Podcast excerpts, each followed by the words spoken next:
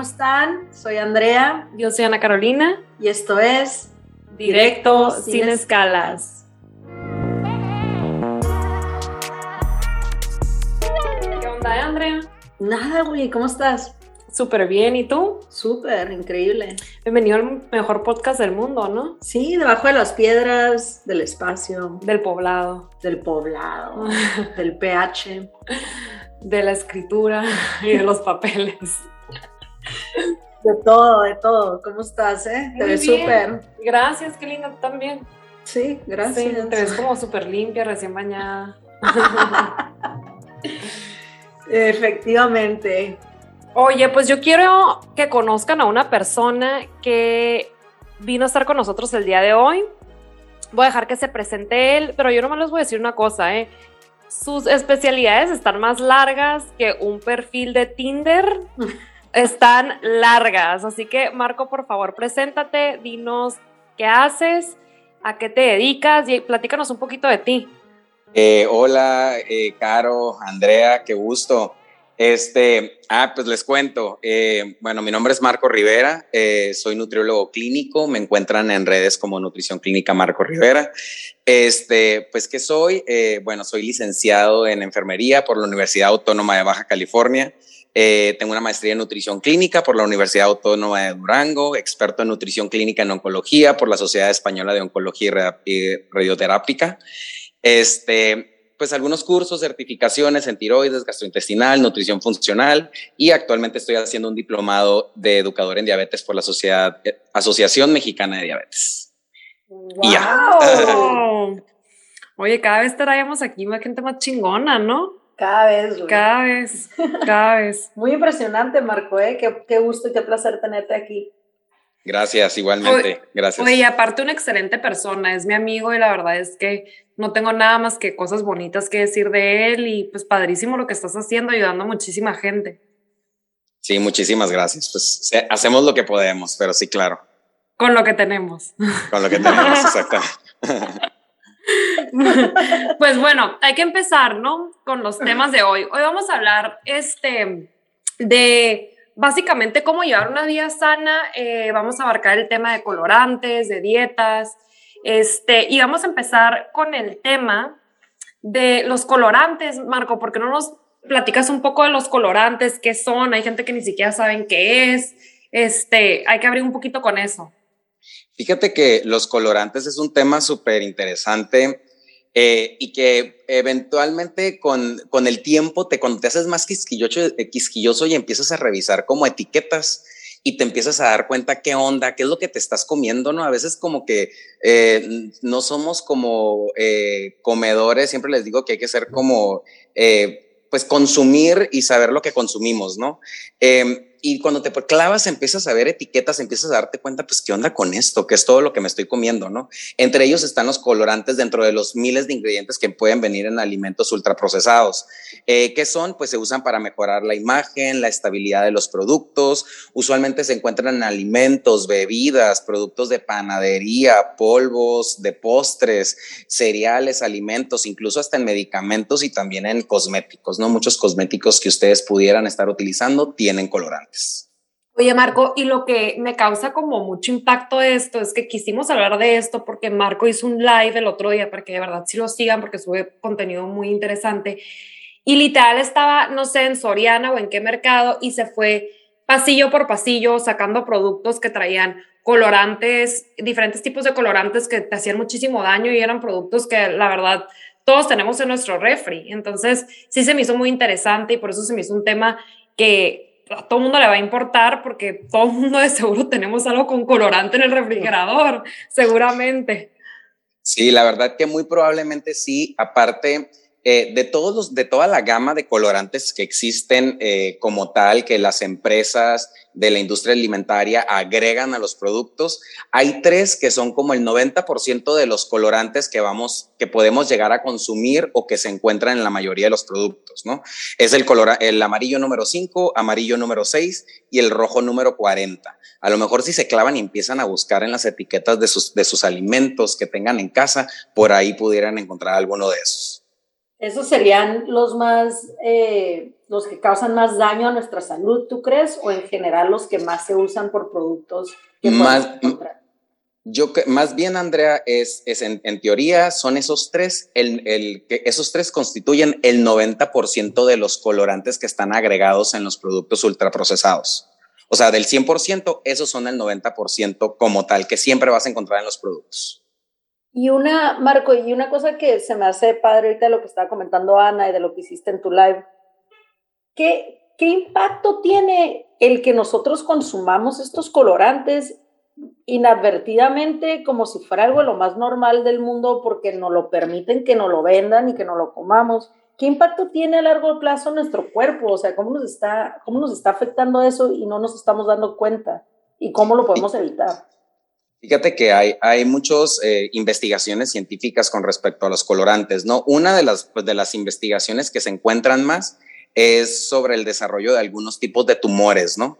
Eh, ya sea tumores de vejiga o eh, ataques en el sistema inmunológico, desarrollos de carcinomas en alguna parte, en algún otro órgano.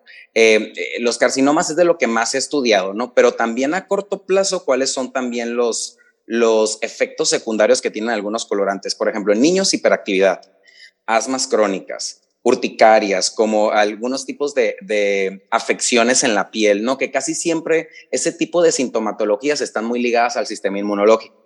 Eh, eh, esas reacciones de hipersensibilidad que empiezan a tener. Por eso ahorita como que yo, lo, yo veo mucho en consulta muchas personas con alergias o no sé si escuchas muchas personas que tienen enfermedades autoinmunes, lupus, este, que encuentras con, con esclerosis múltiple bilateral, artritis reumatoide, hipotiroidismo de Hashimoto. Entonces, y tiene mucho que ver con el tipo de alimentación que estamos teniendo actualmente. Y por ejemplo, Marco, eh, hay, dijiste, mencionaste tres colorantes, ¿no? ¿Hay uno que sea el peor?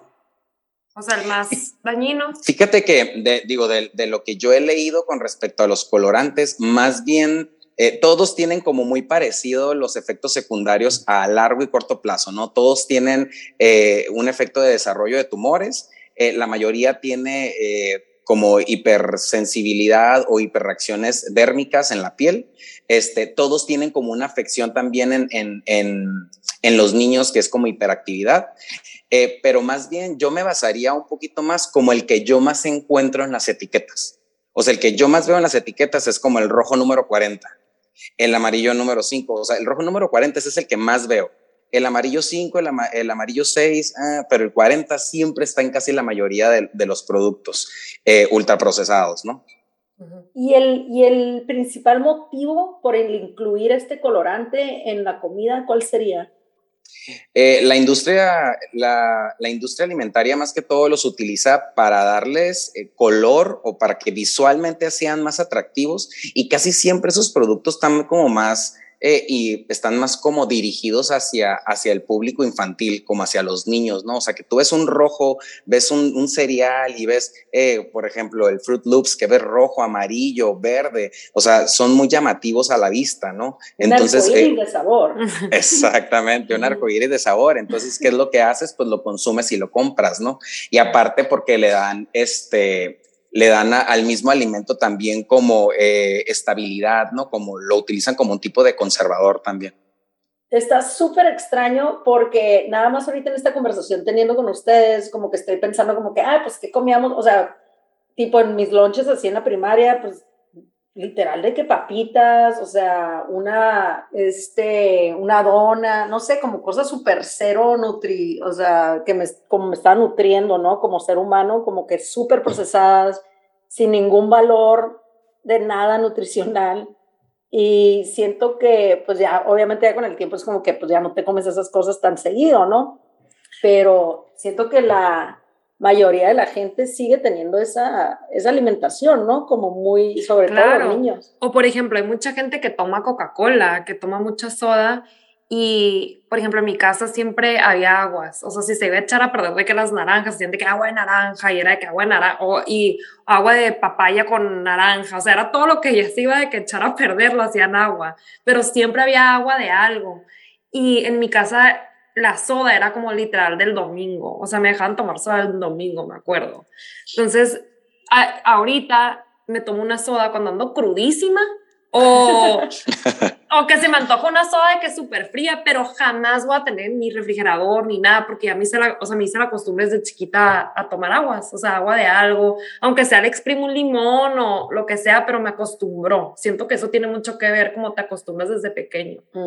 Sí, y fíjate que yo quiero, yo creo que también tiene que ver que la alimentación ha cambiado y que actualmente eh, está más inclinada a la alimentación, eh, sobre todo en, países desarrollados, en ciudades, que la alimentación está más, más inclinada hacia los, hacia los alimentos ultraprocesados, ¿no? Que es un alimento ultraprocesado, lo que usualmente encuentras en un mercado, que viene en un... Eh, que viene en bolsas, en paquete, en lata, eh, esos son los alimentos ultraprocesados, ¿no? Entonces, eh, está más inclinada la alimentación a que comer lo más natural posible, que era lo que hacíamos antes, ¿no? Lo que tratamos de hacer cuando queremos comer saludable, ¿no? Lo alimento que venga de la tierra, del suelo, es tratar de comer así, pero sin embargo está revertida la alimentación y está más hacia lo ultraprocesado que este, hacia lo que venga de la tierra como tal.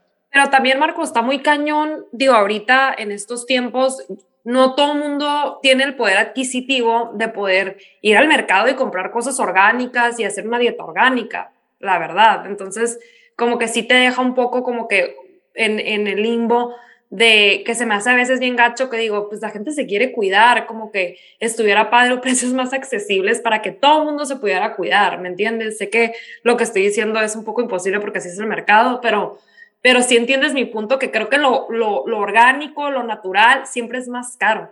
Claro, pero sabes que yo creo, Caro, que no hay que confundir, eh, no hay que irse a los extremos, de irse a comer ultraprocesados y que tu dieta sea basada en ultraprocesados a irte a comer totalmente orgánico.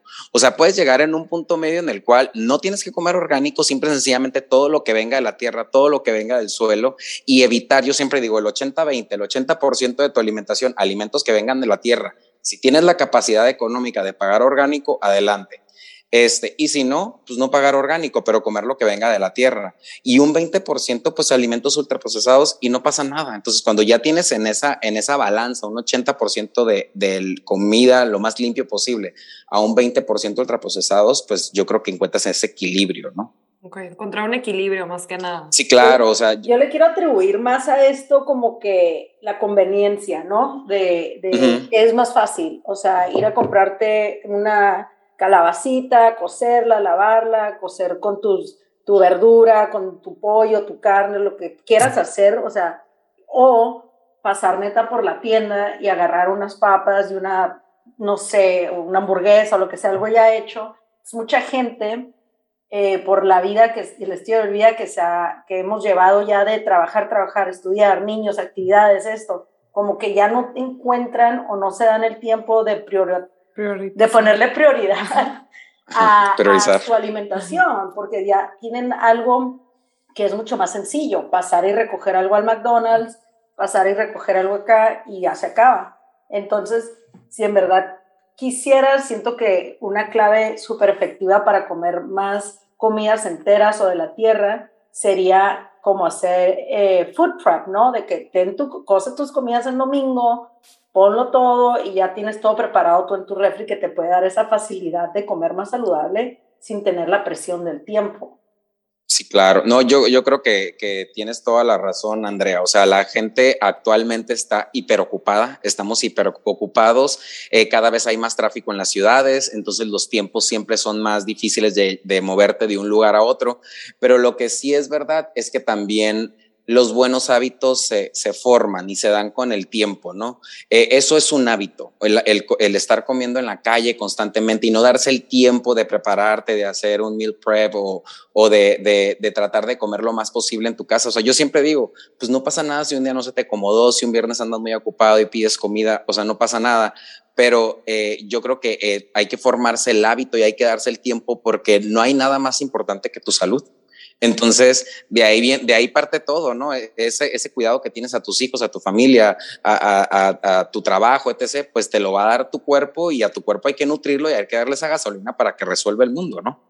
Sí, es un ciclo también, ¿no? Porque estás ya tan mal alimentado que estás más estresado porque tu cuerpo no está, o sea, no estás bien, entonces mentalmente estás estresado, estás apurado, estás, no tienes como que esa capacidad mental de sentarte y planear tu comida, de cocinar, y de hacer las decisiones correctas. Y todo viene en un ciclo de que, pues también porque ya te estás enfermando más tú solo por seguir, por no romper ese ciclo, ¿no? De que, ok, ¿sabes qué? Ya, el balance está bien, el fin de semana cómete unos tacos en la calle, es esto, el otro, pero si puedes tratar de hacer ese balance, siento que sería lo más fácil para, para continuar un, pues un estilo de vida más saludable, ¿no? Oye, Marco, y a mí me gustaría platicar como de algunos ejemplos de productos que pensamos nosotros que son, son saludables, pero realmente no son. Fíjate que ah, hay muchos, uh, muchas personas, hay muchos y o más bien yo les llamo a la gente, a veces les digo que son errorcitos que cometemos en la alimentación, que a veces pensamos que estamos haciendo lo mejor para nuestro cuerpo y para nuestra nutrición y resulta que no. Uno de ellos, los más básicos que me encuentro así en consulta, de acuerdo, o sea, que lo veo con mis pacientes, es, por ejemplo, los jugos, los jugos exprimidos de, frutas, el jugo de naranja, que es el básico, el, el, más que he visto, o el jugo verde que compran en lugares. Eh, usualmente, eh, si tú los pruebas cuando compras un jugo verde en algún lugar de jugos, eh, siempre está dulcecito, ¿no? Entonces, si está dulcecito es por alguna razón, es porque tiene fruta. Entonces, un jugo verde, si tú lo haces de espinacas, de apio, de pepino, no te vas a ver dulce. Entonces, para que te sepa dulce, tienes que ponerle fruta. Entonces, usualmente la base de esos jugos es fruta. Para, para hacer un jugo de, de, no sé, de un litro, pues ocupas fácil 10 naranjas, que son 5 porciones de fruta. Aparte, la vitamina C se oxida, se oxida a la media hora, o sea, no dura nada. Y con el hierro, con la cuchara, o sea, se, se oxida la vitamina C. Entonces, exprimen esa naranja desde la mañana y ahí está como base. Entonces tú pides un jugo verde, un jugo verde, lo llenan de jugo de esa naranja exprimida que ya no tiene ni fibra porque le quitan toda la fibra de la naranja, nomás es la pura glucosa, la fructosa de la, de la naranja. Lo pintan de verde con la, lo que tú quieras, eh, apio, etc. Eh, ah, y, no, y se lo toman en ayunas y es un boom de azúcar que te da un levantón y que al rato pues va el, el, páncreas, la insulina va a empezar a hacer su chamba y vas a tener hambre a la hora otra vez y ya te vas a echar a lo mejor unos tacos, te vas a echar algo y pues ya le diste un boom de como de 400 calorías, 350 más aparte tu desayuno. ¿Me explico? Wow, no, eso sí está intenso. Este, hay una aplicación de hecho que se llama Food Educate, creo. ¿Sabes cuál es? Uh -huh no, no la conozco. Escaneas, escaneas, yo antes lo usaba mucho. Escaneas ah. el producto y te sale como que si es A, B, C, D y de que A, así. Y, y me deja, o sea, cosas que yo pensaba de que eran súper saludables, las escaneaba y era de que C. Y yo, oh, ¿por qué? Y, era, y te salía de que trae este colorante, trae este preservativo, trae y está, está incurada esa, esa, esa aplicación. Oye, este y también fíjate que que de los otros productos, o sea, dentro, hay, son muchos, ¿no? Productos, por ejemplo, los productos light, sugar free, que, usualmente están hechos con, con sucralosa, con esplenda, que ahorita hay muchos estudios con respecto a la sucralosa que barre con tu microbiota intestinal, hay mucha investigación con respecto a la microbiota y las bacterias que tenemos en el intestino que nos protegen contra enfermedades, entonces se ha, se ha observado en algunos estudios que esos productos que tienen sucralosa pues barren con tu microbiota, ¿no? Entonces casi siempre son la mayoría de los productos light que encuentras en el mercado.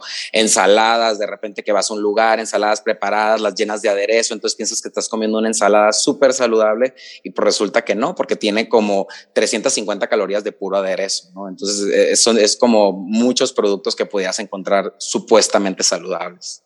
Oye, algo que se me hace súper chistoso, por ejemplo, también, de que las dietas así que están de moda, este, me acuerdo, digo, no, no voy a mentir, aquí directo sin escala, yo me puse muy intensa de que hacer keto, porque no sé, alguien me dijo, yo, wow, sí, súper bien, la hice una semana, bajé que tres libras, yo, wow, esta dieta es lo máximo, ya sabes, ¿no? Pero de repente, o sea, ya lo empiezas a hacer como pues más a lo, a lo güey, ¿no? Porque andas apurada, no, no cocinaste, no esto. Me acuerdo que había días de que yo, güey, siento que he comido de que puro queso, o sea, ¿qué es esta dieta? Qué asco, como que ya me empecé a sentir muy extraña. Yo que, que no, no quiero comerme una carne, ya sabes, de que no quiero este queso, no quiero, como que quería fruta, quería de que, no sé, mi cuerpo así como que estaba muy intenso queriéndome pedir otras cosas. Y lo que pasaba es que lo hacías de cuenta, una semana súper bien, luego tres días me valía gorro, siento que mi cuerpo iba como que arriba, abajo, arriba, abajo. Aparte que me sentía mal, aparte que me dolía la cabeza. Dije, güey, qué necesidad, o sea, ¿qué estoy haciendo? Aparte bajé como cinco libras en de que dos meses, ya sabes, porque la silla la rompía, la silla la rompía. Y en lo que te comes un, una galleta, un carbohidrato, te vas al cielo otra vez, pues. ¿Qué piensas tú de esas dietas como... Fíjate que hay muchas dietas fíjate que hay muchas dietas o se usan como dietas o, métodos o estilos de vida, ¿no? O sea, la dieta cetogénica yo creo que es, es el boom ahorita y es de las más eh, famosas y populares porque también económicamente deja mucha lana a las empresas, ¿no? ¿Por qué? Porque hay productos keto, etcétera. Entonces la industria alimentaria pues siempre pues busca la parte económica, por supuesto, ¿no? Eh, yo creo que la dieta cetogénica es una dieta que puede ser buena para algunos pacientes, no es para todos, y tienes que ir con un nutriólogo eh, certificado en dieta cetogénica.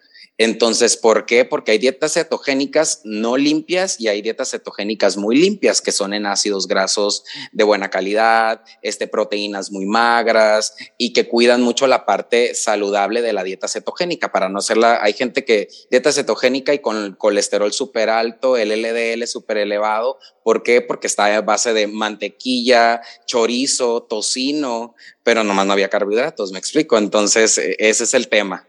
Y yo creo que mayoría de la gente que hace este tipo de dietas es gente como Andrea, que no es como que fuiste con un profesional. No, claro que Entonces, este es cuando sale, o sea, cuando empiezan a pasar cosas, todos estos estudios que han salido que te afectan los riñones, a diferentes partes del cuerpo, ahí es cuando empiezan a pasar cosas así porque no estás siguiendo una dieta con un profesional. Básicamente tú te la estás haciendo, ¿sí me entiendes? Claro, y sabes lo que encuentro mucho también en la consulta, pacientes con carbofobia. O sea, que le tienen miedo a los carbohidratos y les hacen creer o piensan que los carbohidratos es el grupo de alimento que hace subir de peso a las personas. Entonces empiezan a tener una carbofobia y ya dejan la dieta cetogénica, ya no están en cetosis ni nada, pero no te comen carbohidratos. Y así duran un año, dos años, ¿no? Entonces van conmigo a consulta, oye, quiero bajar de peso. Pues sí, pero no quieren comer carbohidratos, ¿no? Entonces volverles a explicar que los carbohidratos no son los malos de la película. Siempre digo, pobres incomprendidos carbohidratos, ¿no? ¿Por qué? Porque verdaderamente son los culpables de, de, todo, ¿no? Pero yo creo que hay de carbohidratos a carbohidratos. Yo siento que Andrea tiene carbofobia. Compró unas pizzas para que cenemos de coliflor. Este. o sea, de verdad llevo un chorro de horas diciéndole que neta, porque me presumió que vamos a cenar pizza. No sé qué, yo me imagino una pizza, pues obviamente con gluten, con, con carbohidratos y demás y me salió con que era de, de coliflor, que porque no quería carbs. No es carbofobia, me estoy comiendo un durazno, hace rato me comí un plátano en la mañana, no es carbofobia, pero no me cae bien el gluten, o sea, ya tengo 35 años, ya tengo, espérate, tengo 36 años de corrección, este, y ya hay ciertas comidas que las siento como que, sobre todo si me lo voy a comer en la noche, como que pues no me cae bien el gluten. Y estas pizzas de coliflor están súper ricas. Ahorita que las pruebes vas a ver que están súper ricas, ¿eh? Pero no, llevamos los carbohidratos, ¿eh? No, aparte, ¿sabes que No hay muchos productos hay muchos productos ketos, keto que están muy ricos. ¿eh? O sea, yo sí compro ciertos productos keto y no estoy en dieta cetogénica. Hay que ser moderado también con su consumo porque pueden llegar a ser muy, muy hipercalóricos, pero son de muy buena calidad muchos de esos productos. ¿no? Entonces, hay algunos que yo también consumo y no, no tienes que estar precisamente en cetosis. Ahorita mencionaste cetosis, Marco. ¿Puedes por favor explicar qué es eso? Sí, la cetosis es cuando te privas, te privas de carbohidratos y prácticamente lo que hace tu cuerpo es como los carbohidratos eh, se convierten en glucosa en el organismo y siendo la glucosa tu única fuente de energía, pues el cuerpo ocupa echar mano de algo para poder tomar esa energía, ¿no? Porque el cerebro no entra nada más que glucosa, es el único sustrato que le puede dar energía. Entonces, por eso tienes como esos síntomas dolor de cabeza, fatiga, cansancio. ¿Por qué? Porque el cerebro no está recibiendo esa energía que necesita. Entonces, el cuerpo empieza a fabricar cuerpos cetónicos, los cuales esos cuerpos cetónicos empiezan a funcionar como energía aparte de la glucosa para el cerebro. Y esos cuerpos cetónicos se toman de la grasita que tenemos extra, eh, se transforman en el hígado y empiezan a tener su función eh, y es cuando entras en cetosis. ¿Qué otra dieta crees tú así como que está más o menos de moda, que la neta dices de que no lo hagas? O sea, relájate un chingo, no lo hagas. Ay, la de los licuados, yo creo, esa me, me, me estresa mucho. la de los licuados, La de los licuados por 21 días.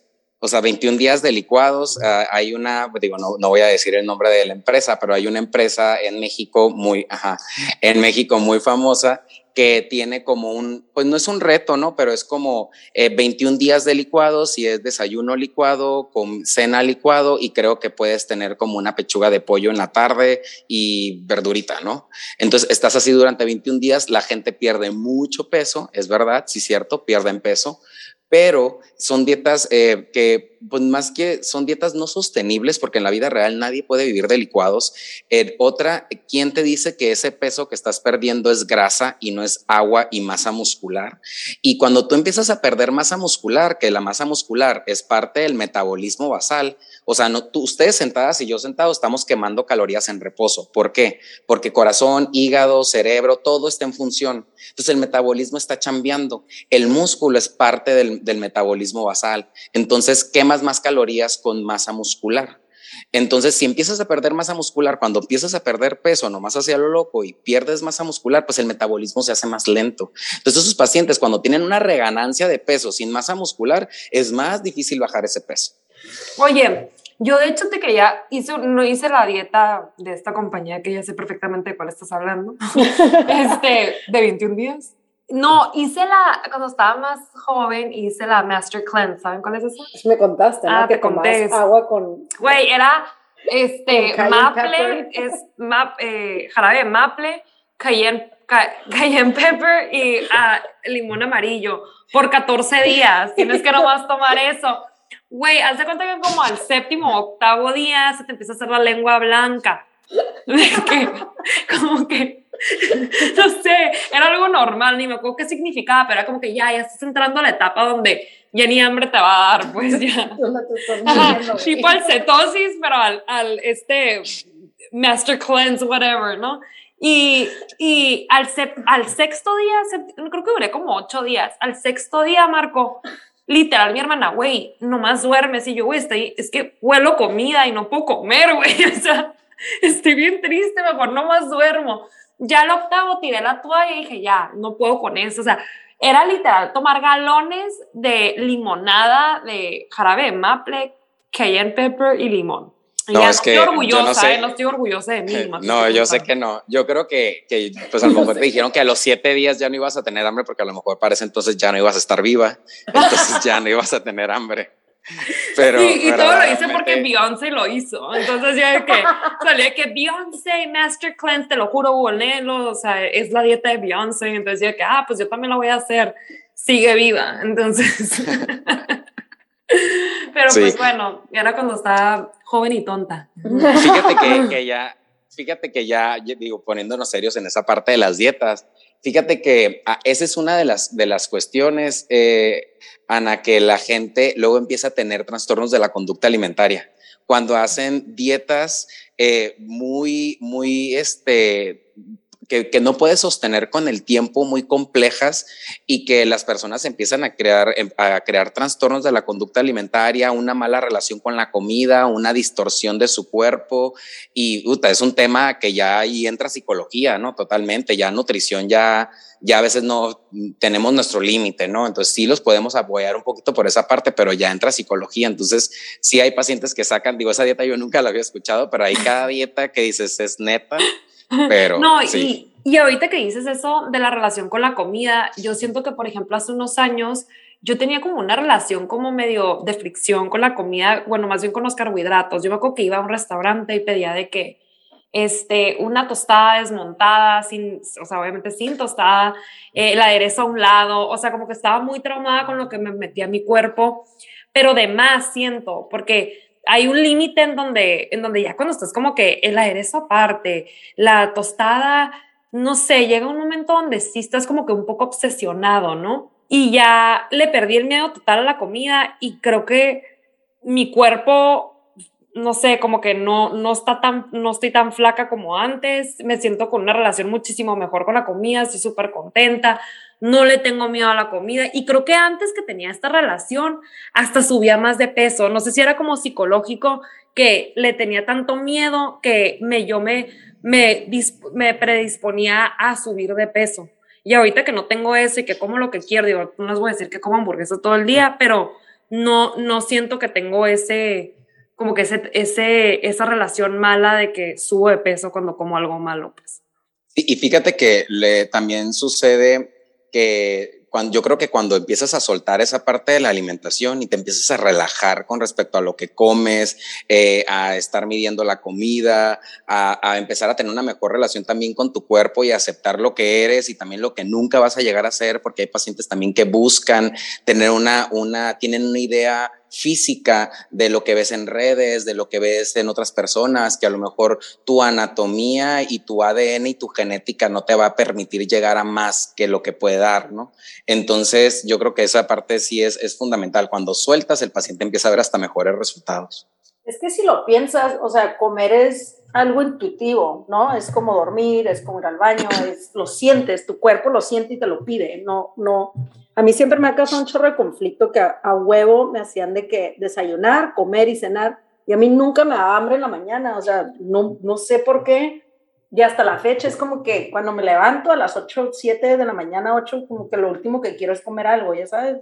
Entonces siento como que deberíamos de respetar un poco más la intuición del cuerpo. Cuando tienes hambre, pues come algo, y cuando no tienes hambre, no comes. También como que la gente a veces se forza a comer a mí, que es que lo mejor que puedes hacer es comer seis comidas al día. ¿A qué hora, güey? O sea, ¿qué quieres que haga? ¿En qué momento del día va a tener para comer seis veces? Ya sabes. Y sabes que luego también hay algo que se llama alimentación intuitiva. Entonces también es como que empezar a escuchar las, las, las señales que te dice tu cuerpo y empezar a conocerte también un poquito más porque también, también, también somos comedores emocionales. Entonces luego también eh, las emociones rigen sobre lo que vamos a comer. Entonces también empezarte a cachar, digo, eso también lo ve un psicólogo experto en, en alimentación, pero sí empezarte a cachar con la parte de qué es lo que te está diciendo la comida cuando, cuando estás comiendo, ¿no? O sea, porque se escucha así como muy loco, pero verdaderamente cuando estás comiendo algo y que comes compulsivamente, o sea, qué es lo que estás buscando con ese, con ese alimento, ¿no? Estaba escuchando una chava la otra vez que hablaba con respecto al, a los alimentos. Eh, tiene una palabra, no recuerdo cuál era, pero alimentos máster, como esos alimentos que tú dices, ¿qué alimento tú sabes y te causa una emoción y te encanta? Ya sabes, pues hay gente que dice las papitas, no sé, no sé, Ana, ¿tú cuál tienes? Ah, yo, yo sí tengo uno. ¿Cuál? Hay unos panditas que están rellenos de chocolate. Este, no hago cómo se llaman, pero son japoneses. Y están rellenos como de Nutella. Pero pienso en ellos y me pongo feliz. Sí, es verdad. Y luego, ¿sabes qué pasa? Luego te llevan como ciertos alimentos te llevan a ciertos momentos de tu vida que quieres repetir o ciclos no cerrados de tu vida. Digo, eso lo he leído y lo he escuchado también con algunas eh, em, terapeutas eh, que tratan todo lo, lo eh, nutrición, pero cognitivo-conductual. Y está muy interesante, ¿no? Por ejemplo, mi tema es las tortillas de harina. O sea, las tortillas de harina para mí, o sea, yo no tengo autocontrol con, con las tortillas de harina, ya sabes. ¿Por qué? Porque me acuerdan a mi mamá. O sea, me llevan a eso, pues, a ese momento. Entonces, digo, cada quien tiene eso, ¿no? Entonces, ¿qué es lo que te dice el alimento? Entonces, yo creo que cuando empiezas a cambiar eh, la cuestión, empiezas a trabajar tu cuestión emocional, pues también cambias tu relación con la comida. No, y está bien bonito eso que dices, porque creo que sí, este, cuando no estamos contentos con nuestro cuerpo y no tenemos una bonita relación con la comida, es como que hacer una introspección de qué está pasando y ya resolviendo eso, puedes mejorar tanto en aceptarte y en aceptar tu relación con la comida. Y creo que cuando aceptas tu relación con la comida y, la comida se vuelve tu amigo, eh, le pierdes el miedo y ya y eres más feliz, más alivianada, ya no estás pidiendo la tostada desmontada con la de un lado. eso eh, sonó como a rima. Y siento que está, que, y no te estoy diciendo que, que, que no te cuides, pero creo que disfrutar también es parte de la vida, ¿no? Totalmente, claro. totalmente. Por ejemplo, para mí en un general, estaba pensando, ¿qué comía? yo que pues toda, güey, no sé, no sé qué decirte, toda la comida. Pero me da mucha risa porque muchas de las cosas que, que planeo en viajes o en este, experiencias con mis amistades o con mi, o con mi esposo, pues revuelven mucho alrededor de a dónde vamos a ir a comer y qué vamos, si, me entiendes, como que una parte muy fuerte de mi vida es, es la comida, de que tal restaurante, o sea, tengo una lista como de 40 restaurantes alrededor del mundo que quiero ir y que voy a ir. Tengo otra lista de los que ya fui, que pedí, por si alguien me pregunta, ya sabes, también súper raro. Entonces siento que mi relación con la comida, yo nunca he tenido una relación así negativa de que no como ciertas cosas o esto o lo otro, pero he pasado por ser vegana, he pasado por hacer de que Whole 30, he pasado por hacer este keto diet, eh, o sea, he pasado por muchas cosas que siento que la mayoría, yo creo que el 99% de las personas lo han hecho, ¿no? De que en algún momento caen en un, en una, o en los licuados, o en el fasting, o en cualquier otra dieta que esté. La limonada. La limonada, con yo no sé cuánta gente, other than Beyoncé y Ana Carolina, hayan caído en la limonada, pero este, siento que realmente la comida es, es algo que, que debería ser súper bueno en nuestras vidas, o sea, es lo que nos da vida, nos nutre, nos, si, me entiendes, como que la mayoría de los eventos de situaciones de celebración traen comida consigo mismas y qué triste que tipo, yo a cuántas fiestas no fui cuando estaba haciendo mi kiro de que mm, no puedo comer nada y de que en una esquina toda amargada o no puedo tomar o no puedo el otro. Sí. O sea, vive tu vida, vive en balance. Eh, me encantó el 80-20 que nos dijiste hace rato, o sea, está consciente, métete más frutas y verduras que, que, cosas que vienen en una bolsa, ¿me entiendes? Como que, no sé, siento que sí hay mucha tensión en, en sobre todo en las mujeres, creo, en, en, en, lo que es la relación con la comida y se puede volver un poco peligroso. Y creo que eso que dijo Andrea me gustó mucho y quisiera agregar que yo soy fiel creyente en tener un estilo de vida saludable, ¿no? Y comer bien, o sea, desayunar tus claritas de huevos, a comer saludable. pero rico, pero no tienes, tortilla, pues Claro, pero no tienes que hacer una dieta keto, no tienes que, ¿me entiendes? O sea, creo que a veces como que la gente se quiere ir por eso, como por lo fácil, cuando realmente lo único que tienes que hacer es llevar un estilo de hacerte una disciplina en tu vida.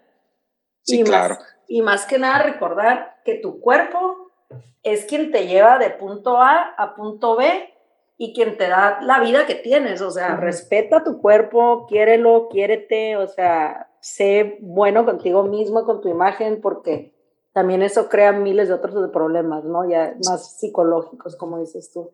Totalmente, sí, yo creo que esa, esa parte que dices, Andrea, yo también pienso, ¿no? Tu cuerpo, siempre les digo a mis pacientes, tu cuerpo es tu templo es tu templo y lo tienes que cuidar y lo tienes que venerar y lo tienes que tratar súper bien, mantenerlo limpio, etcétera, porque es, es, como dices, ¿no? Te lleva, te da para cuidar a tus hijos, a tu esposo, a tu familia, te sé cuando me dicen, es que yo no tengo tiempo por mis hijos y es que no me doy el tiempo por mi familia, pues sí, pero es que te tengo noticias, a tus hijos no les sirve una mamá enferma o una mamá este, con, con alguna situación de salud o con poca energía, punto.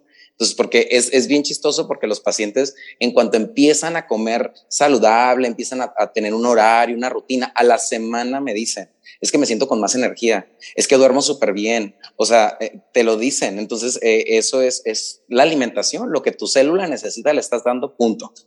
Y me encantaría también agregar que tomen agua, güey, tomen un chorro de agua todo el tiempo. Yo estuve deshidratada hace poquito, tú también, ¿no? sí, Estamos o sea, tomen agua, el agua es tu amigo. Oye, y yo quiero como que hacer una observación de esto acá, de decir, tú mencionaste un templo y tú mencionaste un carro.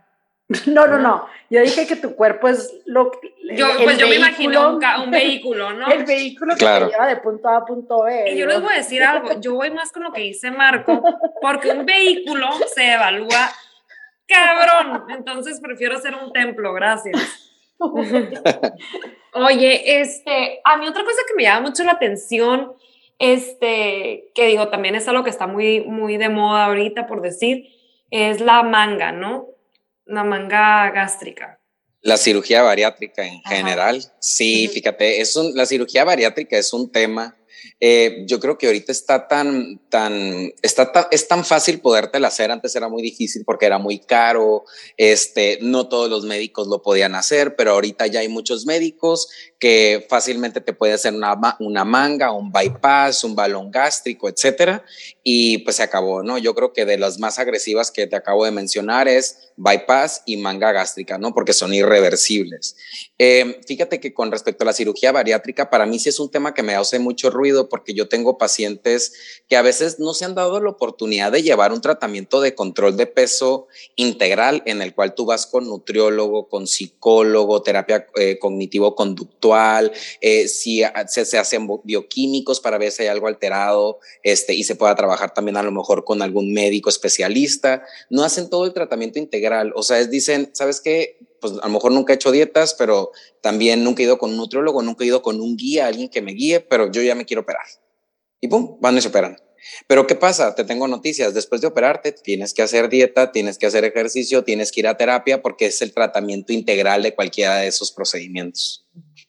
No, y aparte, siento como que antes de, de que empieces con, o sea, que te vayas directamente a la cirugía, en lo personal, cada quien obviamente tiene todo su derecho a hacer lo que quiera, pero si no es una cuestión de salud realmente recomendable de un doctor que te dice necesitamos hacerte esto porque ya no hay nada más que podamos hacer para ti, pues trata otra cosa antes, ¿no? Como que trata un poquito de tú solito cambiar algunos hábitos o de ver este, cómo has llegado a esta situación que, que te impulsa a querer hacer ya un procedimiento más serio, porque cualquier, o sea, hay complicaciones, o sea, no nada más son los efectos, es muy peligroso entrar a una cirugía de ese tipo. O sea, hay muchas cosas que, que, que incluyen, ¿no? Sí, claro. Y yo, yo creo también que las, ah, las hay guías de práctica clínica, ¿no? Que te dicen cuál es el tratamiento hacia la obesidad, ¿no? Entonces, hay pacientes eh, que no les han explicado porque muchas veces el paciente viene frustrado de ir con muchos nutriólogos y, y ellos piensan que es algo que tiene que ver con ellos, que no tienen voluntad que están así porque quieren, pero verdaderamente no les han explicado que a lo mejor hay una parte emocional que ellos no han tratado y por lo cual eh, tienen ese tipo de, de, compulsión, de compulsión hacia la comida, por ejemplo, o hay factores hormonales que también intervienen, la leptina, la, la grelina, que es la hormona del hambre, que cuando no tienes, por ejemplo, un buen patrón de sueño se ve elevada, este, o sea, es un chorro de factores que intervienen que si al paciente no le explicaste, pero él ya ha ido como con siete nutriólogos y dice, no, es que yo no puedo porque yo, o sea, yo no he, no he podido, pero muchas veces el paciente no le, no le han indicado el camino verdadero hacia el tratamiento de, de, de la obesidad como tal. No, yo pienso que lejos de, no nomás en esta, en esta operación, hasta si te vas a hacer lipoescultura, ¿no? Que quieres adelgazar y dices, no, pues voy a hacer lipoescultura porque ya me siento gorda. Yo creo que es importante no catalogarte así y mejor decir, bueno, estás gastando un, un dineral en una operación, eh, págale a un entrenador y, y pégate una chinga unos meses, págale a una persona que te haga una dieta y estoy segura que vas a ver resultados muy parecidos dentro, obviamente no va a ser dentro de un mes, como si te operan, pero sí va a ser dentro de unos meses y es una forma muy natural de hacerlo. Y creo que entre más natural, mejor, ¿no? Claro, no, y, o en su caso también a un psicólogo, ¿no? Que te ayude a ver, este, porque tiene razón Marco, está muy, muy relacionado eh, tu estado psicológico con cómo, se, con cómo manejas tú tu relación con el ejercicio, con, con la comida, este, personas que están eh, no al 100 ahorita mentalmente, porque a veces vamos en ondas, ¿no? Subimos y bajamos, pues a lo mejor no van a estar tan motivados de salir a, hacer ejercicio o a correr o al gimnasio, ¿no? Entonces, pues también eh, analizar ese aspecto de uno, ¿no? Y yo creo que son cosas que también yo veo en consulta, que por eso mando a hacer bioquímicos y hago estudios, por ejemplo, de DHA, que son de hormonas de cortisol para ver cómo están sus estrés. El DHA es una hormona que secretamos por las suprarrenales y hay pacientes que las tienen bien disminuidas y por eso no tienen energía, están deprimidos, etcétera. Entonces, pues hay que levantarla, hay que levantar esas hormonas. Está muy elevado el cortisol, por eso tienen más, más ansiedad. Hay que ayudarlos con un stress relief, algunos suplementos que ayuden. Hay que aplicar la, la nutrición funcional. Entonces, digo, hay muchas cosas que se pueden hacer, pero siempre eso que dice Andrea es totalmente cierto. Yo creo que inviértele un año bien hecho con un nutriólogo, activador físico, terapeuta de bioquímicos, ve con tu médico, inviértele un año bien invertido. Si tú ves que en un año no lo estás pudiendo lograr, haciendo todas las intervenciones del tratamiento para la obesidad, adelante. ¿Me explico? pero este, yo creo que sí inviértanle primero tiempo, pero a veces queremos todo muy fácil. Y no lo juzgo, no, para nada. Yo creo que, que, que, respeto mucho las decisiones de, tengo pacientes que son operados de bypass, mangas gástricas, etcétera, y respeto mucho las decisiones de ellos, pero este, eh, siempre yo creo que hay que acercarse a un especialista en, en, en, en, control de peso. Marco, pues para cerrar ya estos temas que me encantaron se me hizo súper informativo todo, em, pues hay que cerrar más o menos con una breve reseña de la, de la salud física y la salud mental. Fíjate que eh, eso es, es, la base, ¿no? Hay que, hay que trabajar todas las esferas de tu vida para, yo creo que tener una salud, eh, un estado óptimo de salud eh, el, estado de salud no nomás es hacer ejercicio y hacer dieta, yo creo que el estado de salud es encontrar un equilibrio con la comida, este, utilizar el 80-20, 80%, de la alimentación que venga del suelo, un 20% de alimentos ultraprocesados, no pasa nada. Hay que darte esos permisos de comer en la calle, no pasa nada. Cuida lo que, lo que consumes en cada una de tus comidas, aderezos, hay muchas calorías escondidas en, en, los alimentos. No se tomen sus calorías, siempre les digo, cómanse las mejor cómete dos tacos más y no te tomes una agua rochata de un litro con un kilo de azúcar. O pistear, por ejemplo. Esa es otra. la, la, caloría, ¿no? Exactamente. Este, o métele este, muchas verduras, frutas a, tus comidas principales, semillas, actividad física y fibra. Todo, yo creo que eso es la, la, parte entre física y nutricional. Y en la mental, pues hay que, hay que chambearse, hay que ir a terapia. O sea, una mejor, yo creo que la terapia es la canasta básica de todos. Y yo siento que hay pacientes que antes de ir conmigo deberían de ir a terapia primero. Y a veces lo trabajamos en conjunto y les va súper bien. Entonces hay que, hay que trabajarse emocionalmente, hay que trabajar sus emociones, hay que aprender a conocerse y yo creo que de ahí es la base a esa salud óptima que estamos buscando. Me encantó, Marco, lo que dijiste y creo que si todas y más las mujeres tenemos que aprender un poco a aceptarnos más y a querernos mucho y pues eso lleva mucho la, la, la salud mental, ¿no? Ya para cerrar, yo sí tengo una pregunta, ¿eh? A ver. ¿Cuál es el alcohol que más engorda y el que menos engorda? Ay, fíjate que, mira, de los que más engordan, o sea, hablando de en calorías, los que tienen, los que son más hipercalóricos, por así decirlo, son las cervezas artesanales. Y aquí en Mexicali hay un chorro de, lugares de cerveza artesanal. Entonces, digo, las cervezas artesanales usualmente son muy hipercalóricas y entre más oscura esté esa cerveza, más calorías va a tener. Eh, eh, así, ¿no? Y aparte de, de, los alcoholes que más calorías tienen, yo creo que más el alcohol, si tú usas un gin, un vodka, un whisky, yo creo que es el mixer que tú utilizas. O sea, si tú utilizas soda, agua tónica, etcétera, eso es lo que va a endulzar. Y ahorita que está la mixología muy de moda, pues son eh, bebidas súper hipercalóricas, este, con mucho azúcar. Entonces, yo creo que esa es la parte. Si tú te tomas el alcohol puro, el shot puro, pues va a tener menos calorías que hacer una mixología como tal. Hashtag tomen mezcal. Andrés Mezcalera, por eso por eso se No, sabes que a mí me encanta salir y todo, y algo que sí, este, o sea, yo me sabía más o menos la respuesta porque se supone que lo más bajo en calorías es un, es un glase, un vaso de, de champaña, de espumoso, que tiene como 70, 80 calorías por, por copa, y este, o de que, como dices tú, el vodka, el whisky, etcétera, ¿no?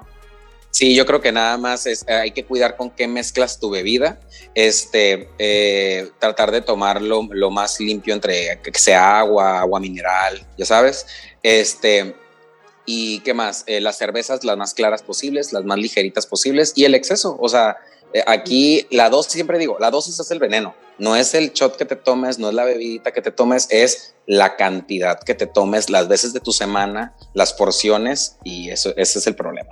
No, y aquí lo peligroso es lo que te comes en la borrachera, o sea. Aparte, y lo que te desayunas al segundo día. Como monstruo, ¿no? Yo sí acabo con todo. Pues bueno, yo creo que ya hay que cerrar. Eh, Marco, por favor, dinos, déjanos tus redes, eh, cuáles son, cómo te encuentran. Bueno, estoy en Instagram y en Facebook como Nutrición Clínica Marco Rivera. Este, también me pueden encontrar directamente en las redes de Sea Wellness, que es la primera clínica de nutrición y medicina funcional en Mexicali. Este, acabamos de abrir puertas, entonces pueden echarle un ojo a las dos redes. Pues muchísimas gracias. Yo soy Andrea. Yo soy Ana Carolina. Y esto es Directo, sin escalas.